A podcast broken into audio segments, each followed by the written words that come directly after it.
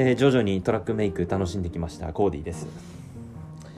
えー徐々に、えー将棋でし二段が倒せるようになってきました歌ボーイです。徐々に将棋が調子良くなってきたコーディです。かぶせてくるね。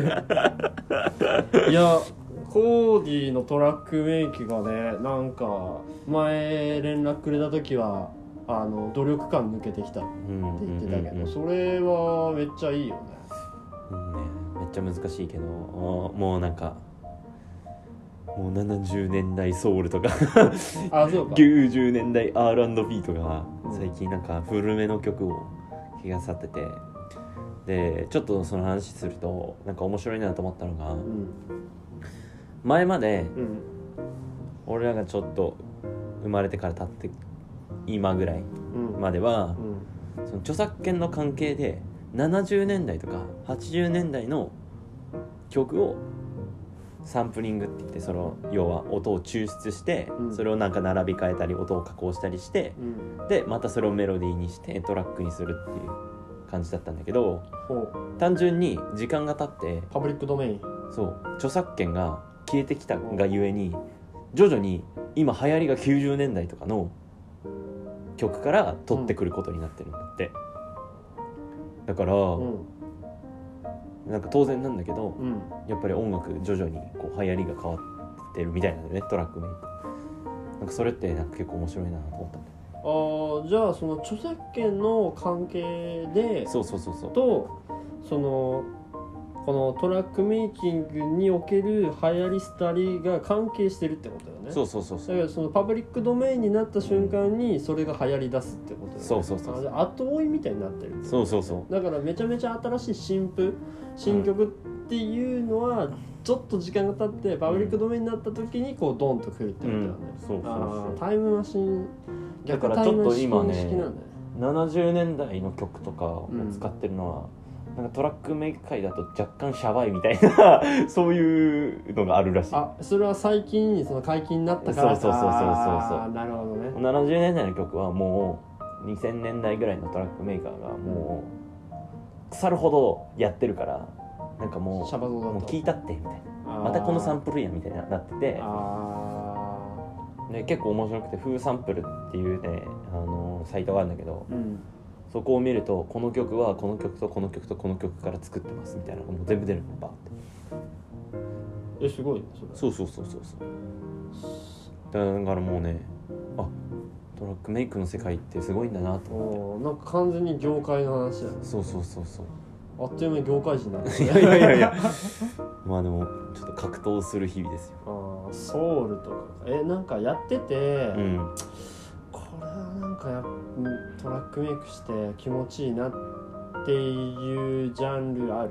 今やってるなあでもやりやすいとかさ。R&B ってあんま聞いたことなかったんだけうん。どいまだに R&B の曲調の定義とかよく分かってないんだいやけどそうなんだよね。これって普通にラップじゃないの？みたいな。よく分かっでもね結局ねあの当然ソウルの曲でヒップホップ作ったりとか。うん、うん、してるわけだから、うん。もうその垣根がなんかどんどんなくなってってるんだと思うんだよね。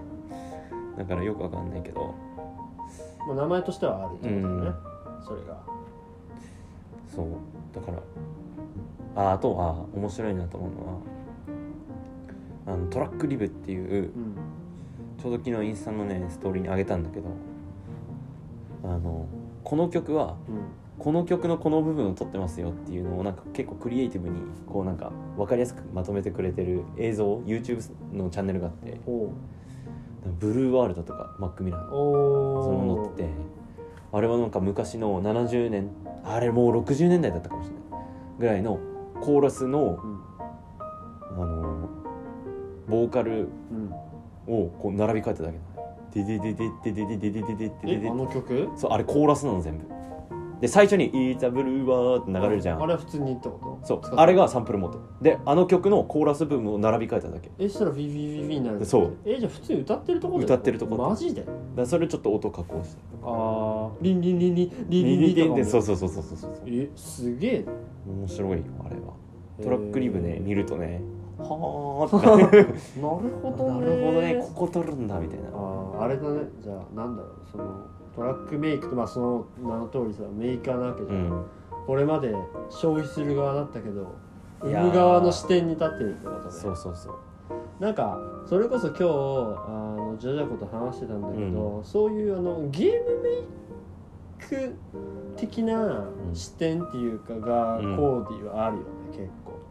そうなんかな。なんていうかそのじゃあそのポッドキャストやろうよってことだったり、ディスコードやってみようとか、うん。トラックメイクやってみようって、うん。それってやっぱクリエイティビティじゃん、うん。そうなのかな。だと俺は解釈してるわけだね、でやっぱりあのゲームメイクとか、すないものを生むっうん。ていう価値ってめちゃくちゃすごいと思う思うよね。うん。既存のもので遊ぶこと以上に遊ぶもの自体を作る。っていうことの方があーでも確かにそれめっちゃなんかいい言葉を今いただいたから思うのはう、ん。あの消費する遊びと生み出す遊びがあると思っていてそうね。やっぱ当たり前だけど生み出す遊びしてった方が、まあ、コスパいいし、うん。あの生み出せれば生み出せるだけ遊べるから、うん。なんていうのかな欲望にまみれても問題ないというか単純にそれ金銭的な理由で。でも消費する遊びにどんどんハマっていくとうん。あのいたちごっこじゃん。消費するしかないから、ね。うんそうそうそ確かにそうそう。うなんかそのね確かにいい言葉をいただいたね。だしさその生み出すってことは当然その何かしらいるわけ、うんうん。資源がいるし知恵がいるし気概がいるし労力かかるわけよ。うん。消費するのは楽なんよねうん。考えにいいじゃん。うん。だからあのめっちゃいいことだと思うのね、うん。だからじゃあじゃあじゃあかと今日話したけどやっぱりゲームメイクをどんどんできるように、うん。特にあの俺たちのコミュニティとかはうん。なっていきたいよねっていう話になって、うん。それもそのさっき言ったディスコードのあディスコードの話じゃないわ。そのコーディの話から、まあ、それを引き合いになったんだけどまあこのポッドキャストもね。なんだろうね。人生で初めてこうこういうふうにしてんこういうふうにしてこう、まあ人生初めてじゃないかもしれんけどその公共いきなり公共性があるって意味でね、俺も初めてのトライだから、なんかねあのー楽しいよねやっぱり。うん。なんだなんなんだろうね。いつも後日話すけどポッドキャスト撮りたくない時ないし、うんえーなんかねこうすごいそれこそあの幸福感って言えるか分からんけど充実感うんはあるよね。だしあの誰が聞いてくれてるとかっていうのも、まああのめちゃめちゃ精値というかね細かくじゃないけどある程度見えるし、うん。ダイレクトに返ってうんくるしね、うん。だからやっぱりそうやって感覚が大事だと思うよね、うんうん。あのその生み出すこととかうん。考えることが、うん。まず楽しいって思えるかどうかなんよ、うん。うん。じゃないと湧いてこんじゃん。うん。こんな音楽作りたいとうんか、こういうなんかグルーブがとかいうのがないと、ん。そもそも作れんわけ、うんうんだけどそのそのそういう意欲がをが湧く人材というかねうんうん自分作りっていうのが、あのまずは基礎だと思う、うんうんだけどどんどんこれからはねあのコーディには作ってもらってうん。トラックを。つきましてはあのポッドキャストの BGM ね。オールプロあのtrack two by コーディでうん。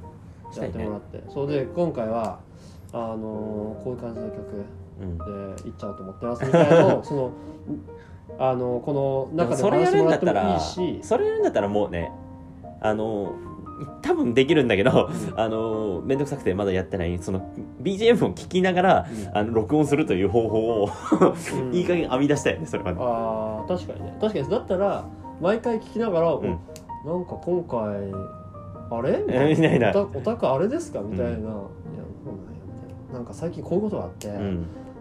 こういうあ降りてきたよこれはこういう感じでっていう話になったらさ、うん。もうシンプル面白いわけ、うん。あの舞はね、うん。俺は楽しめるし、うん。いいじゃんいいじゃん、うん。ってなるから、う確かにその機能欲しいね。ね。確かに確かに。誰かお願いします。必冊他力本願で、マイクもねうん。やっぱり良くしていきたいよね。うんねてかもうやばいな。この話だけで1時間喋る 気がしているんですがいや今日は久しぶりで、ね、違うんですよ、気持ちが楽しくなっちゃってね。うん。本題の前にタイトルコール。えー我々のチャンネルはですね、うん。人や物にスポットライトを当てて、うん。リスナーとともに新たな出会いを作り感動を生むというチャンネルで、久々やっております。スムーズ。からのえーそして、えー先ほどね話に出てますけど、うん。Discord という、えー我々オンライン上のコミュニティもやっております、うん。最近もねなんかすごいいい情報というかいいなんていうの、ね。ハッピーなイベントがあったりあとね。いう話もねちょっとまたラジオでしたいんですけれども、うん。えーそういうねあの過去のゲストのね、うん、最近の動向であったりとか、うん。まあ、我々のなんだろうなつぶやきであったりとか見れるので、うん。えー民度の高いツイッターみたいな状態になってるのでぜひえー聞いてくれている人で入りたい人はご連絡いただければと思います、うん。というところで、えー今日やっていきたいと思います。今日のトピック何ですか？今日はですねちょっとうん。SNS についてなんかお話できたらなと思っておりまして、SNS についてでございますえー最近ですね、まあ、我々のコミュニティでなんかちょっと SNS でなんか最近こんなことがあったんですよって言うとね。まあほもうほぼ誰か分かっちゃうんだけど まあでもなんか SNS でちょっとねトラブルトラブルというか、うん。ななんていうかね、まああまりこう心よくなうい事象がねうん。起こったね、でそして歌ボーイはねそれについて勝ちきれるという。あのー、なんだねみんなにそう冷静にとかなんだこうだ言うけど一番切りやすいのは俺だからね。そのね歌ボーイの沸点なんて言うんだろうな。なんて言うんだろう。低い時低いよね。あの極端うんうんそこは許すんだよ。うんそうそう。それは許せないの。あそれね俺いまだにたまにあるもんね。歌ボーイ。あそれは許さるんだみたいな。そうそうそうそうあの今回はなんだろうね。漏れなくあの普通上100度まで我慢できるような内容うん。があるとして今回のトピックスはあの沸点1度の内容だったから。まああのあれバロメーターぶっ壊れた。うんだよね。まああの概要そのどういう内容だったかっていうのはめちゃめちゃまあ詳しくは言わないんだけど、うん。どういうことだったかというと単純にですねあの友達が我々のねうん。共通の友達が、えー、と SNS にある投稿をしてうん。それに対してうん。友達そのあげたうん。俺たちの友達のうん。友達、うん。まあ A さんとしましょう、まあ、A さんは俺たち知らない。でその A さんが、うん。まあ、俺たちの友達、まあ、B をうん。まあ誹謗中傷したっていうことよね、うん。もうめちゃめちゃかいつまうん。んでうん言うとね、うん。でまあやっぱり結構近い間だから、うん。B とね、うん。俺たちは、うん。やまあ話題になるわけそれこうん。そサウナ男塾のメンツで、あの会った時に、うん。もう会った瞬間その話になった、うんうんうん。いや締めに行こうか。みたいな。一呼吸置いて、ん。締めに行こうか。うん。みたいな感うんじなうん。わけよね、うん。まあやっぱりね SNS って使いようというか、うんいろんなことが起こると思うんだけど、うん。まあ今回コーディがその話しようよということでうんうん。挙げてくれた、うん。まあ経緯というか背景はこういうことでございますね。うん。えーどうしようかな。じゃあどう進めていこうかなと思うんだけども、うん。あーじゃあ前回話したその二元論的な、えー視点でいこうかなと思いまして、うん。まあ当然誹謗中傷を俺たちの友達にするのは許せないとうん。いうところは、えー大前提ね。大前提うん。としてうん。あるんだけれども、うん。じゃあうーんそのまあ SNS はさなんだろうな。その責任が取れるんだったら何を発信してもいいというフィールドじゃん、うん。基本的には、うん。まあ本当にダメなこともあるけど。うん。でだけれども、うん。その本当に基本的にはだよね。うん、基本もう、ね、完全に格好つけて当然やっちゃいけないことがある、でそれを見ると不快に思う人がいるというリスクがある。うん。のが SNS だと思うのうん。でだから対立する側としてはなんだろうな。それを見て不快になる人だよね。うん。でなんだろうなそのなんだろうなうんゼロ百なのかっていううん。責任の所在がね。うん。だから俺らの友達まあ発信側うん。はの論としてはいやそれだったら見なきゃいいじゃん。うん。それはなんかこう正しさは一見感じるけどうん。本当になんかそれだけなのかなって思ったりするのね。うん。まああえて言うならでっていうのがあって、うん。で最近あの私養老先生の本を読んでおりましてついに2冊目が読み終わって「あのバカの壁」に続きね「死の壁」を読んだんですけれどもうん。まあその技術が発達してうん。武器っていうのはねあの徐々に相手の死から遠いものになっていいるっていうのがあって、うんで最初はさ鈍器とかさナイフだよね。うん。で目の前で相手を殺さなきゃいけないわけじゃん。うん。でもそれが銃になりさうん。核兵器になっていくわけうじゃん、んうん。でどんどんそのなんていうんだろうだからこそなんか戦争で大量虐殺できたと思うのね。うん。あらゆる人が。うん。あらゆる人に対して。うん。だって目の前でさ知らないからさ。なんか言ったらまあボタンポチってそれだけじゃん。うん。だからなんだろうなあんまり相手の死に対して責任を感じないようなになってる。うん。自分がやったことに対して、うん。えー相手がいるっていうことを感じにくいことにどんどんなっていってる。うん。でもう SNS ってまあなんか置き換えれると思ってそれに。うん。ずーっと人間はこれまで目の前で人に対して喋ってるっていうところから、うん。こうどんどんメディアが発達してって、うん。で最近はさもう匿名で何でもものを言える時代になったわけじゃない。そうね。自分が言った言葉とか投稿に対して相手の存在を感じにくいうん。状況になっている。うん。そうとね思うんだよね。まさに。いろんなよ。だからなんだろうな。結構えぐい内容だったりとかっていうのを、が、まあ、YouTube だったりとか、うん。まあ、あらゆるところに上がってると思うんだけど。うんでも例えばそのえぐい内容の投稿をさうん。目の前にうん友達にうん。見せる時ってうん。なんか前置きがあると思うのね。ワンクッションね。これさちょっとえぐいんだけど見るみたいな。ね。聞いたりとか。言う。そうね。前こういうことがあってうん。こういうのあるんだけど見たいとかうん。聞くと思う。うん。そうね SNS だとそのワンクッションがうん消えることがあると思っている。そうね。ん。だよね。うんって考えるとうん。SNS 投稿何してもいいからうん。嫌だったら見なければいいじゃんっていう論はこう本当になんか正しいのかどうかみたいなのが、なんかすごく疑問に思いまして。うん。っていう感じのことをね今日話したいんだけど、うん。なんかそれ今なんかざっくり聞いてどうどう思う？あのまあ同じこと言うけど、うん。えっと、大前提あのまあ今回は俺たちのめちゃめちゃ近いうん。友達がうん。まあ心ないことをすごい言われて、うん。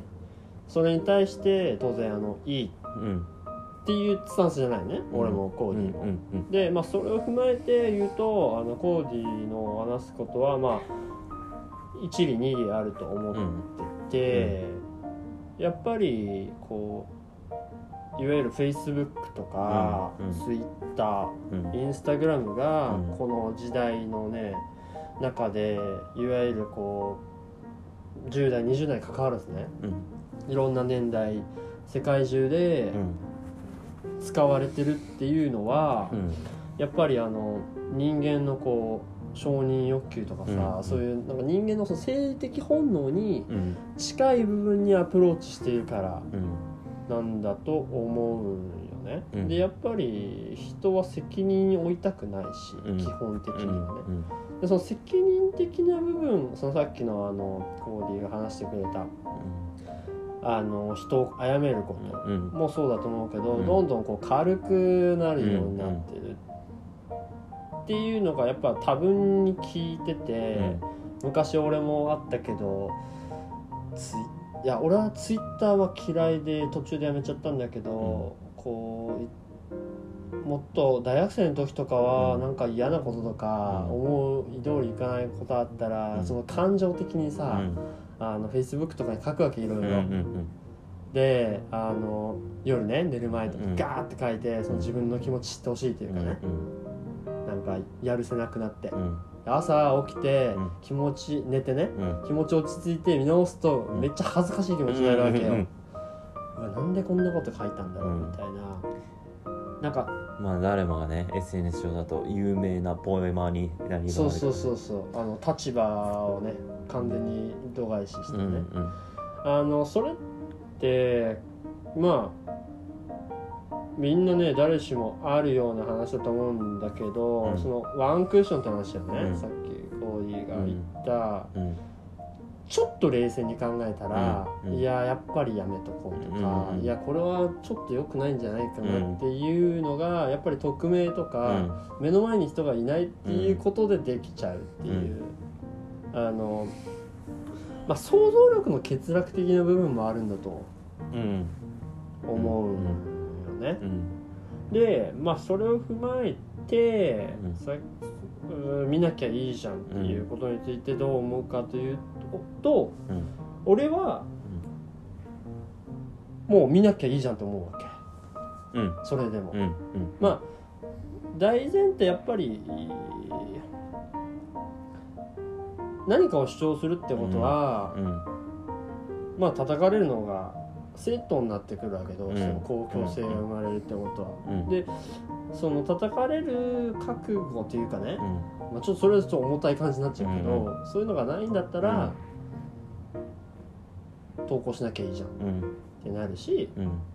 だからそのやっぱ自由と責任はセットだと思うわけ、うん。自由に発信できるってことはうん。叩かれるっていうある種のリスクが、まあ、来るじゃん、ね。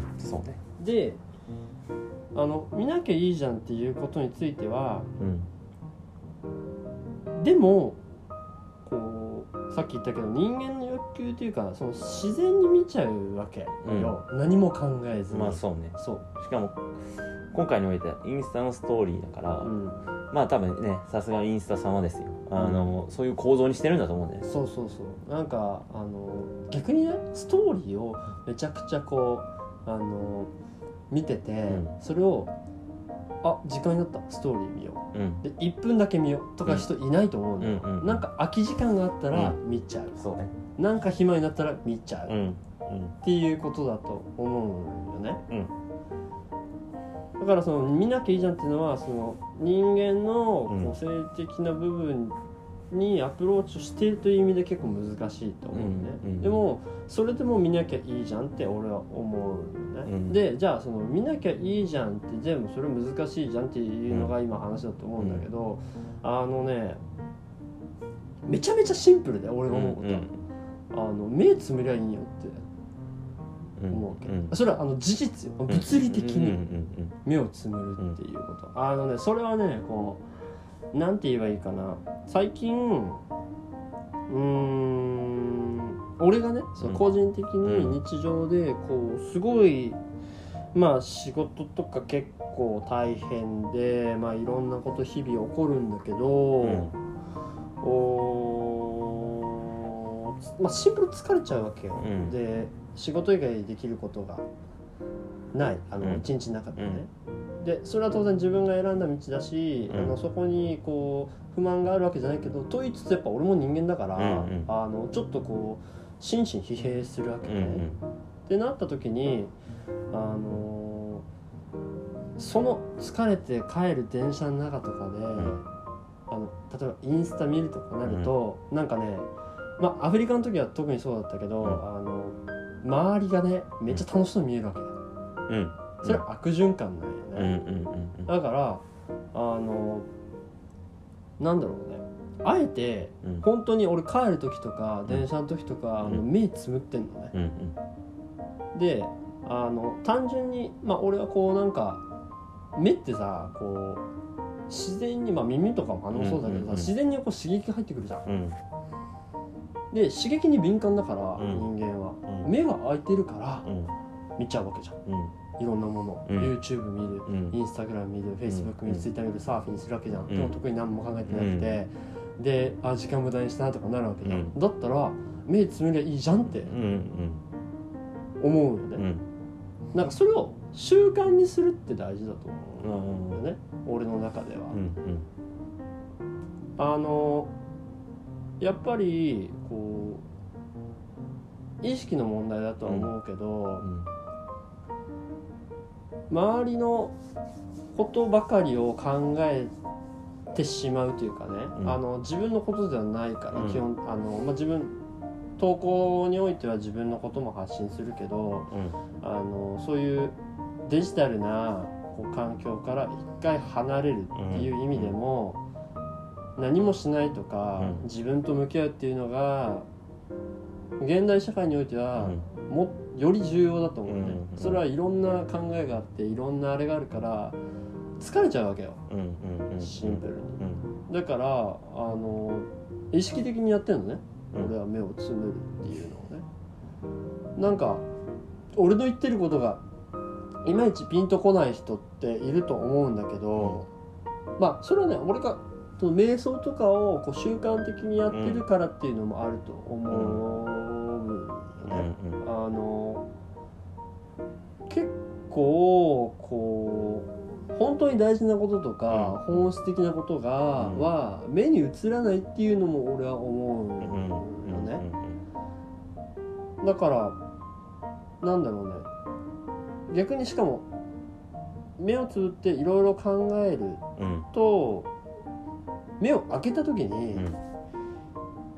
逆にいろんなものが見えるようになる。というっていうのを実践するわけ。俺はなんか日々目まぐるしくいろんなまああのどんどんこううん任されることが増えるとか、プレッシャーのこう比重が大きくなるから、アフリカの時とやってること変わんないと思うんだけど、いかに自分の中でのストレスっていうのをためないか、心身の健康をキープするかっていうのが大事なわけよ、うん。でインスタを見る回数は圧倒的に減ったんよね、うん。週に1回とか今。うん。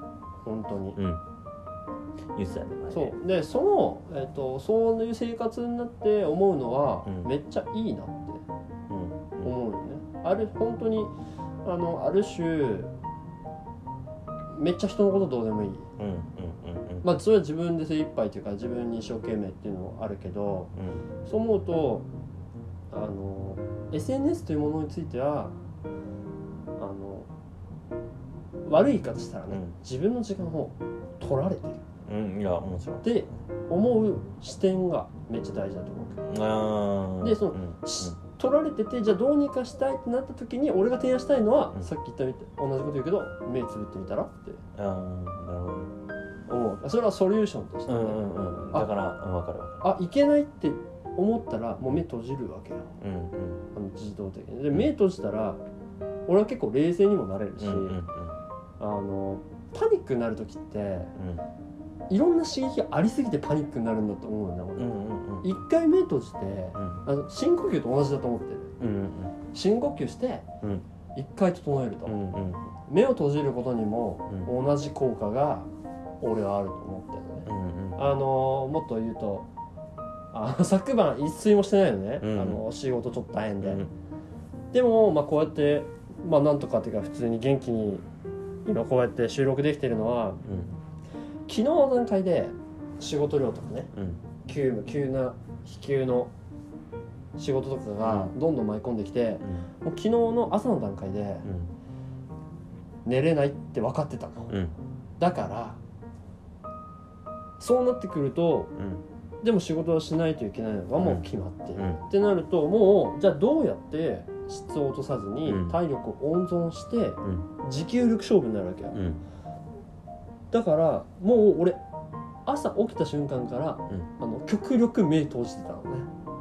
うんうん。受ける刺激を少なくする。はいはいはい。できるだけ。いやめっちゃすごいいいと思うそれ。うん。目を閉じて例えば電車の中とうんか、仕事の合間でデスクワークしながらうん何か考え事する時はもう目の前のモニターを凝視するんじゃなくて、目閉じて考える。いやすごいね。で俺議事録とかもやってるから、うん。あのもうブラインドタッチができるわけよ。はいはいはい。だからその頭の中でイメージ文字であればね、うん。頭の中でイメージしたものがもう見なくても打てるんよ、うんうんうん。もう傍から見たら寝てるように見えるかもしれんけど、うんうんあのこういう状態完全に。はいはいはでこの間も俺は超真剣で、一日のあれをトータルのねうん。が見えてるから、うん。この後も長いと、うん。いかに体力温存してうん。あのなんかやってて思うのはね目を閉じるっていうのは結構休まる、ああいやすごいね。うん、休まる。そのそのなんか身体性やばいね。そうだから俺あのコーディの言った身体知性うん。ってすごい意義があることだと思うんだよね。いや今ね引いてる。シンプルに、うん。キモいなと思った。なんか、いやあのねなんかね聞いたことあるんだけどうん。なんかね1秒間にうん。目に入ってくる光の刺激って、うん。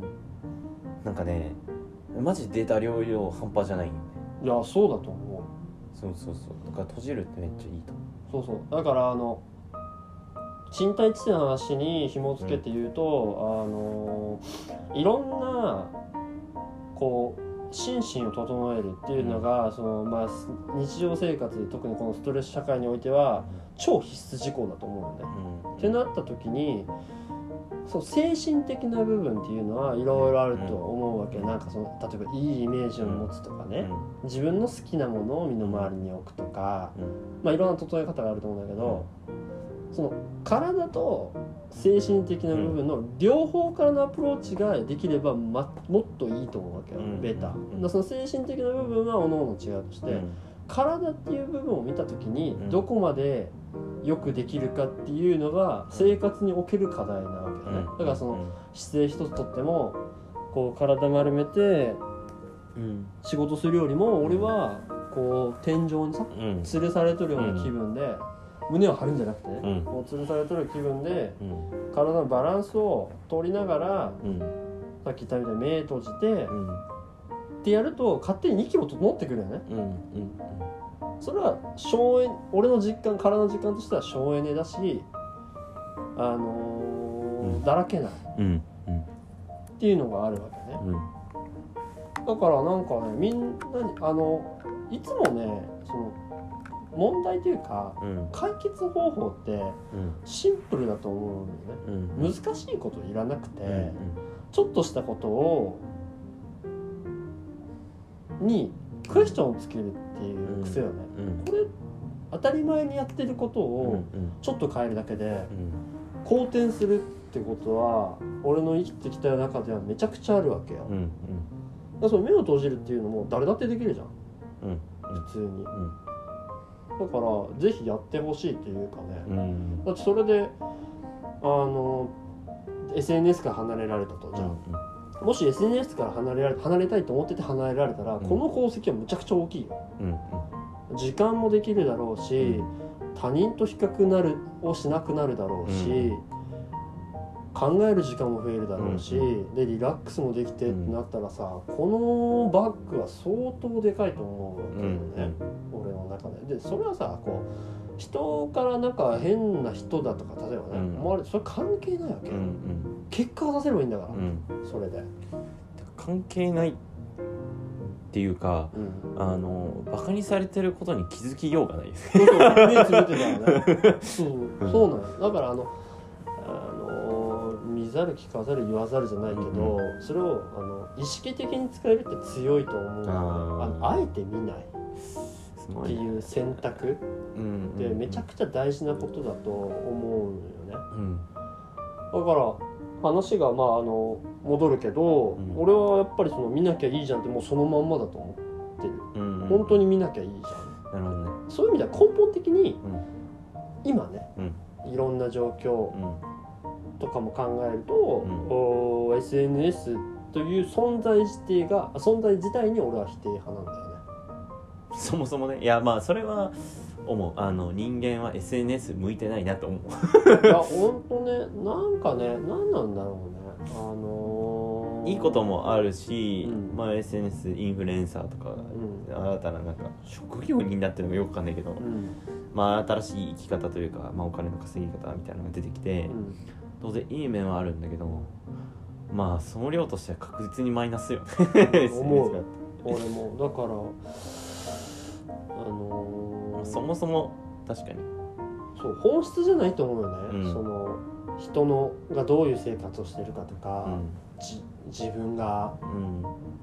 相手より上か下かっていうのを自然に測っちゃうわけよ、うん。それは人間だからね。うん。でもそれって不毛じゃんうんどう考えても、うん。でも不毛だと分かってるけどやっちゃうっていうのが企業の狙いであって、うん。人間の弱いとこであって、うんここが大きなテーマで課題なんだじゃん、だからあのーやっぱり自分と向き合う時間とかねうん。自分で考える。うんコーディだってなんだろうその自分と向き合う時間とか自分が何をどう考えてるかっていうのを認識できる時間がないとトラックメイク絶対できないと思うわけよ。うん。だって作ってるのは自分だからね。うん。自分のアイデアとかうん。それをこう練る時間がなければ、うん。トラックメイクメイク何かを作るなんてことは絶対できんわけよ、うんでさっきも言ったけどやっぱクリエイトするとか、うん。何かを生み出すっていうことはものすごい価値があると思うから、作るのは大変だけど、うん。その作るという過程にうん。価値があるうん。って思ってるから、うん。どんなものができようとね、だからそういう意味であのめっちゃおすすめないんだよね。目を閉じるっていうのは。なんかそれ最近俺仕事に対してそれ思ってて。うんなんか仕事があるおかげでうんあの暇な時間減っててありがたいなって思う時あるよねああわかるわかる、俺あのね休みの日の方がね俺意外となんかうん、あんまりいい感じに終わらん時があるよね。あ暇すぎて暇すぎてっていうかなんかなんていうのいつもより時間あるじゃん。暇じゃないんだけど、うんわかる言いたいこと。あのなんかね時間がありすぎるとねなんか人間良くないよね あのなんていうかないい意味でのえいい意味っていうかあの一つのメリハリみたいになるっていうあのいわゆる仕事があって、まあ、平日があるから、うん。へ仕事をしてる平日があるからうん。休日楽しみみたいなことでしょ、あのスパイス的な。もうあるしなんていうんだろそれはわかるよ。言いたいこと、うん。うあそう何かに集中できる時間が準備されてるのってなんかすげえありがてえなと思ったりするよね俺は。うん、そうね。あのその目をつぶるって話の延長なんだけど、ん。あの前これ言ったかわかんないけどあ言ったと思うんだけど、あのピアニストのその辻井さんっているじゃん。えー、誰だ？知らない？あ盲目のピアニストああーわかるわかるわかるわかあの人はあのまあすごいる、うん、ピアニストさん、俺は会ったことないしコンサート行ったりしたことないんだけど、うん。単純にねうん。目が見えないのにって言っていいんかわかんないけど、あのやっぱりすごいと思う、うん。俺ができないから、うん。目を閉じてピアノが弾けないからね、でもある種目が見えないっていうのは、その五感があるでしょ。目耳,、うん。目うん。耳鼻口皮膚ん目耳鼻口。うん、うん。そうね。この5つの器官があって、うん。俺の実感ね目をつむって生活する中で、うん。1個の器官うがん。使えないってなると、他の器官が敏感になる。あまあそれはなんだろうな。うーん。そうだろうね。うん。確実に脳のデータ容量軽くなるから。そうじゃん？あれ俺前話したっけ？あのそそれは人間はあのもうあの DNA レベルで分かってんじゃないかと思うことがあって、うん。あのキスする時うん。目閉じるじゃん、そういやそれあの遊びたい目ガン開きにしたりする時あるよ。あのもうゼロ距離で。うん。でもさなんか自然に目閉じにうん。それはさ目閉じた方がうん。気持ちいいって分かってんじゃない？って、うんうんうんその目を閉じることで、やっぱり触覚がね、うんうんより研ぎ澄まされるから、だからその辻井さんにおいては当然死のう努力してるんだろう。って思う当然、うん。でもやっぱりあの他の器官聴覚とかね、うん。視覚って触覚っていうのが発達してるんだと思う、うんうん。だからそういう意味でもあの一個あえて潰すというかね。うん。その美味しいものを食べる時の見分けはうん。目を閉じるとかね、うん。それはねいつもより美味しく感じたり、ん。音楽だってそうだと思うね、うん目を閉じて音楽を聴くと、うん。目を開けてる時よりうん。いろんな音が聞こえる。うん。とかね。うん。まあ集中って言えるんかもしれないけど、うん。集中ってのはメカニズム的にはうん。俺は感覚を削いでるから他の感覚が保管しようとしてうん。研ぎ澄まされてるってことだと思う。のねそれは多分に使うべきだと思う。ねその時と場合によってね、てかそういう使い方が意識的にできるっていうのを認識してるってことが大事だと思う、うんうんうんうん。それは一つの武器だから、うん武器は多い方がいいんだよ、うんうん。絶対に。一個より。うんうん。これがダメでもこれがある。うんっていうのはめちゃくちゃ大事なことだからうん。SNS というのをまあ敵だとしたら、うん。それに対する武器を持ってた方がいいよね、うん。俺は目を閉じるよっていう、うんっていうのが俺の意なる見、話が遠くなったけど 見なきゃいいじゃん。ああなるほどね。その見なきゃいいじゃんっていう言葉はどっちかっていうと歌ボーイの今の話を聞くと発信する側からのセリフというわけではなくてどっちかっていうと、それを見る側に対してのアドバイスだよね。そうね。うんうんそう。発信する側に対してはちょっと俺いいコメントが。発信する側に対しての見なきゃいいじゃんに対してなんかこあそれはなんていうの？見るし出すしってこうえっとうーんとね。うーん。歌ボーイのとうん受け手がうん。に対して「いや見なきゃいいじゃん」だって SNS だとさこうのデータ容量を重くするよ。だから見ない方がいいよっていうのはめちゃくちゃ分かったしうん。分かる。うん。なんだけどあのーでもそれでもまあ見ちゃう人がいるわけね。うん。その上でこうあなんかうまく言えないな。なんだろおう。んと。あちょっと一旦目をつぶってデータ容量を軽くしよう。あそうそう。あ俺がこう俺が思ったのは そこまで聞いてね、コーディが言いたかったのは、うん。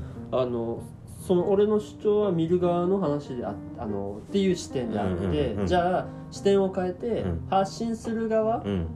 だったらどういうあれになるかなってことよね。うんそうそうそうそうそう。こいやてかななんだろうね。そそうもそもえっと、あれ論てかその論点っていうのは、うん。うん。そのあれじゃなかったっけ？見たくあ見なきゃいいじゃんっていう主張に対してどう思うかっていうことだったよね。うんってなるとなんかどう受け手の話なんじゃないかなって俺は解釈したんようね。ん。なるほどね。あでも確かにそうやって言われてみるとうんじゃあ発信する方それはどういう主張に立てばいいのか？な発いやなんか信これさすげえさ難しいというか、まあ、すごい曖昧な話になるんだけどうん。あの結果は分かんないよ。うん。でももし仮にうん。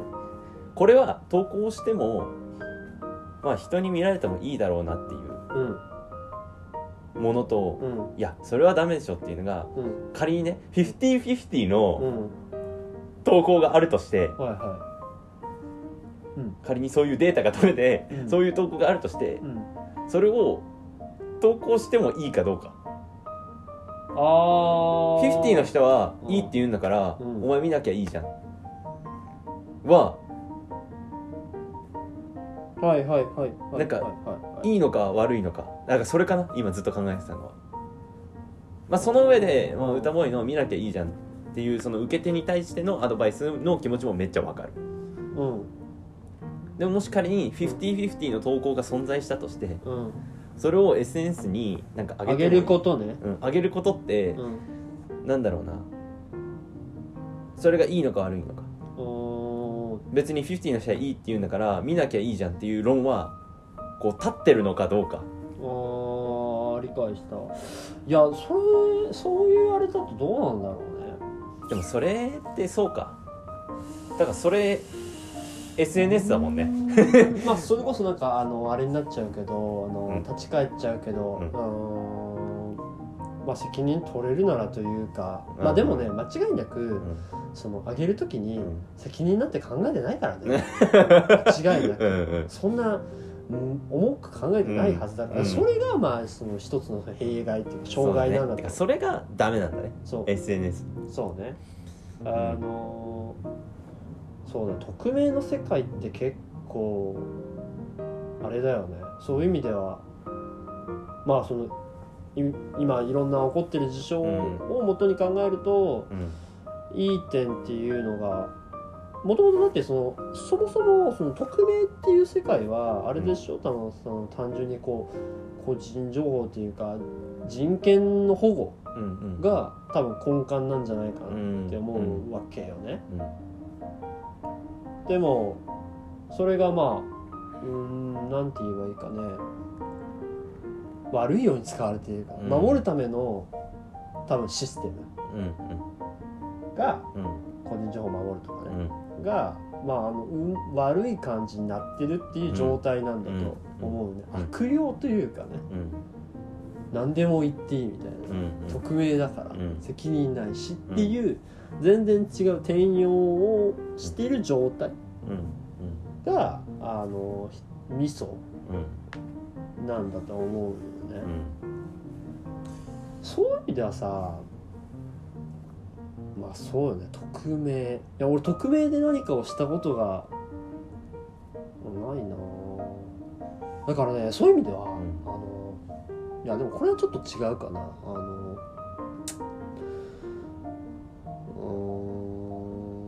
テレビを昔見てて、うん。それこそあれなんだっけ？えっと明石家さんまの火曜日の8時ぐらいやってたあの恋恋の空騒ぎみたいな。今 知夜は今夜は空騒ぎみたいなのあったよねそれって毎回、えっと、ペンネームでうん。普通一般の人が投稿してきて、うん。それについてなんか「あそれあるある」とか、うんそういう話をする、うんうん。でそれありえなくないみたいなうんトーク番組で、うん。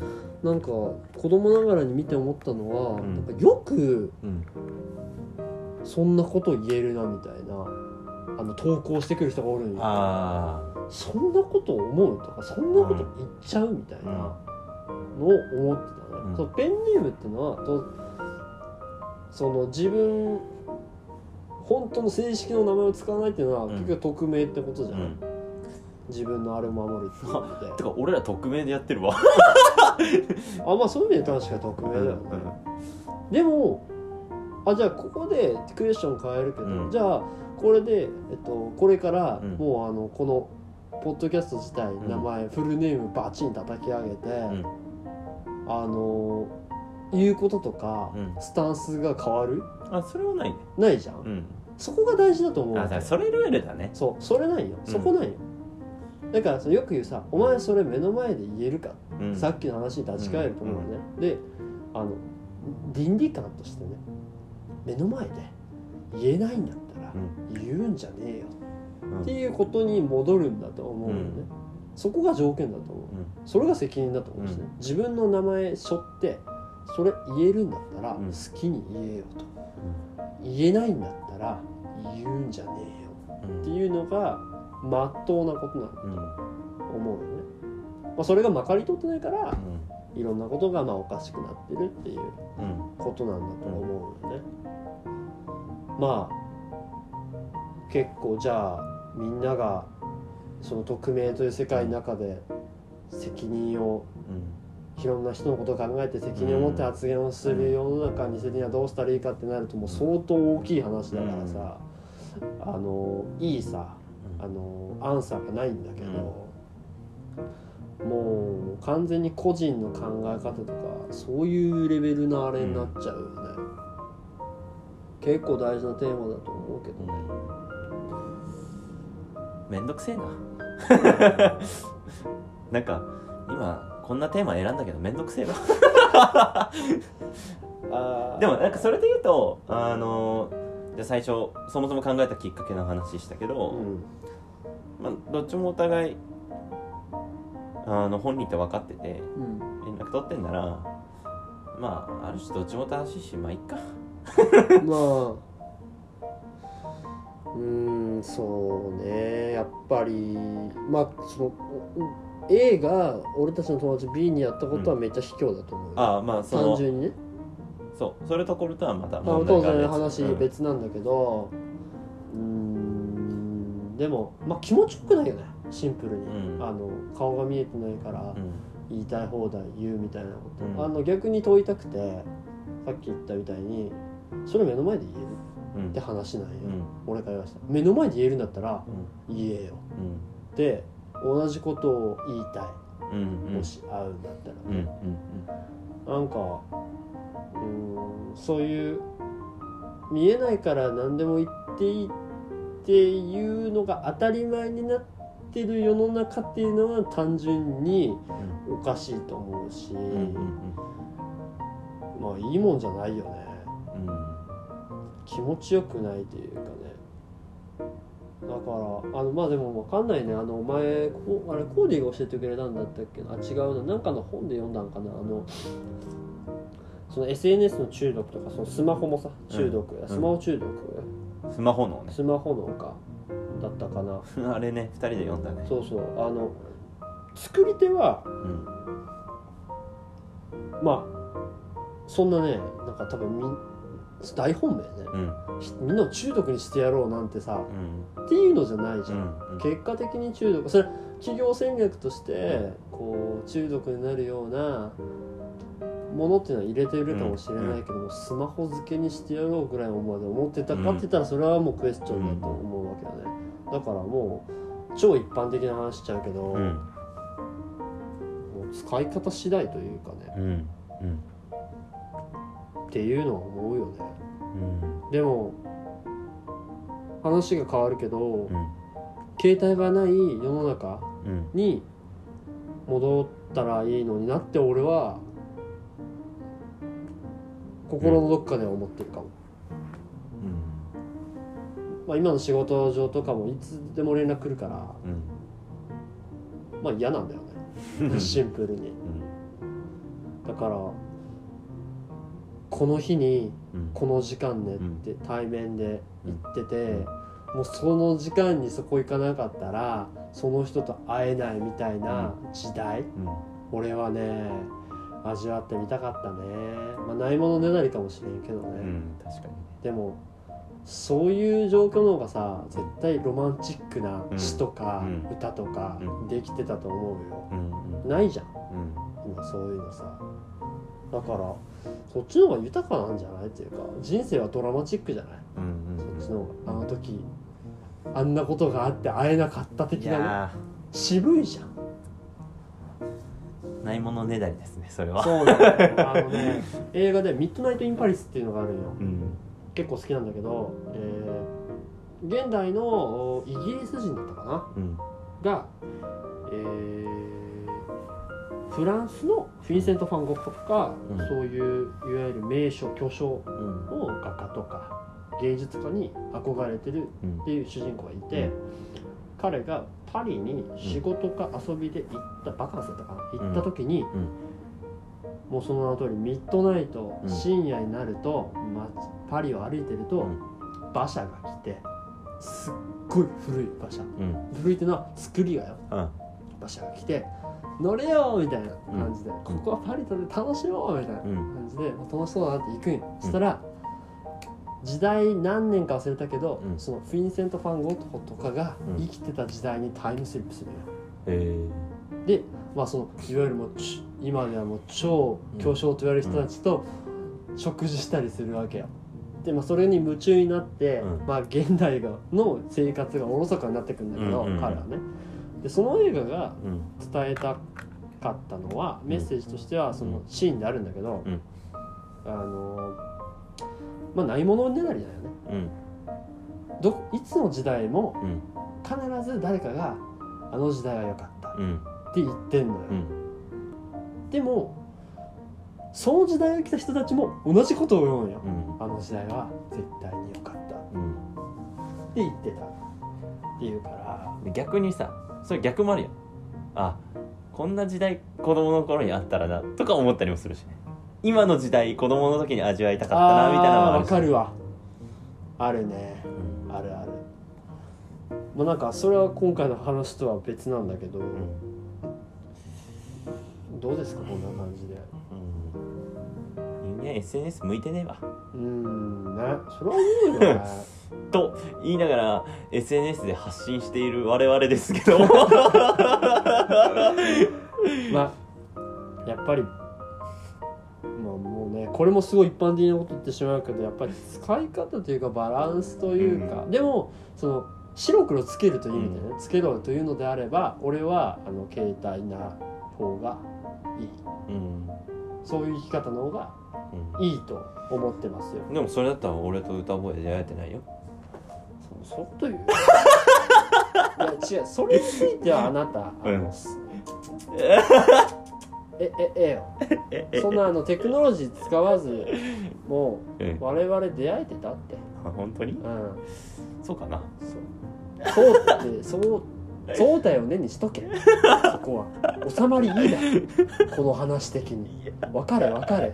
おるこういうちょっと分かってないやつ、うんあーじゃあなんかまあ一つ最後超にさ。跳躍してうん。あ あのの総括頼んだ、跳躍してアンサーを出すならうなんかやっぱみんなこんな時代だからんうん。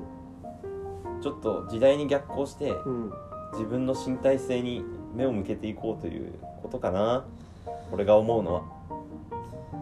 そしたらなんかね投稿する側も言われてもじゃあ気にしないみたいなメンタルできると思うしうん。逆に言う側も減ってくると思うし。ってなるとなんか SNS ってすごいなんか無の空間になるけどね。なんなのなんなんだろうってなるけどまあでも、ね 面白いねそれ。なんか面白い面白いねこの今日の話。なんか面白い今までで一番面白いかも。じゃあなんかもう SNS って何なんだろうってなるけど。本当にそれ 何がおかしいか分からないけど。いやだってさおもろくね投稿する側もさじゃあ人に見られることを期待してなくてさ。で見る側もさ別にそれに対して何も思わないってこう な何なんだろうってなるよね。投稿そうね公共なんかそんな空間があるのね。なんか積もったわ。めっちゃ面そ白いのあれ状態をあれそのノーリップノーコメントってことでしょ。でノーいいねでしょ でもさ、うん。それいやでもそれ実験してもなんかよくわかんないな。何がわかるかさえわからないわ、そうだとしたら。あそしてまあ最後ね。まあちょっと手前味噌ですが、うん。まあ、それでも投稿したいあなたへと。あるんですかまさか。我々のディスコードワールドがある。い あれだね。いろいろ説いた後にじゃあこの高級な壺をっていううん。営業のやつね。うん、でやっぱ今は極論で究極の答えを言ったけどまあそれは多分ね無理だと思うから、うん。うん、だからだからこそやっぱクローズにすごい価値があるんだろうね今クローズのコミュニティに。うん。思うよ。おいでよ我々の村へ。いらっしゃいって。というところで、でも本当におすすめだけどねうん、俺は。なんだろうね。いや本当にねいやこれあのそれこそこれこそ口で言っても、うん。多分あの分かんないから、うんうん。本当に入ってほしく入ってほしくてっていうか、あの遊びにおいでよ的なね、おいでよ動物の森よ完全に。えー、てか今回やばい。なんか一番なんて言うんだろう。今まででうん。なんかこう議論の結果うん。がいい気がする俺は。本当？これまでの回で。なん建か設的だった？なんかもう一歩なんかあの普段自分が聞いてるポッドキャストのうん。あのクオリティに近づいた気がした今ほんま？日めちゃめちゃでかい。この収穫でかし。収穫でかし。えちなみにあと50秒だけどその収穫がでかいと思う要因は何だと思う？要素は。いやなんて言うんだろう。その数値とかには出せないけど、うん。俺の中でこう納得したクオリティが出た。この議論に。えー、ちょっとさちょっとちょっとあのもうこれから2本目取るから、それが何でかっていうのをちょっと考えてそのあ2本目までに、オッケー。うん。でそれをさオープニングの魚にしようや。という感じで皆さんいかがでしたでしょうか？ああ返事は来ないから。なぜか待った俺は。いやでも俺はあのポッドキャストにおいても相手感じてるから。そこは大事だよね。という感じで我々今回も楽しくやらせていただきました。ありがとうございます。せーの。バイバイ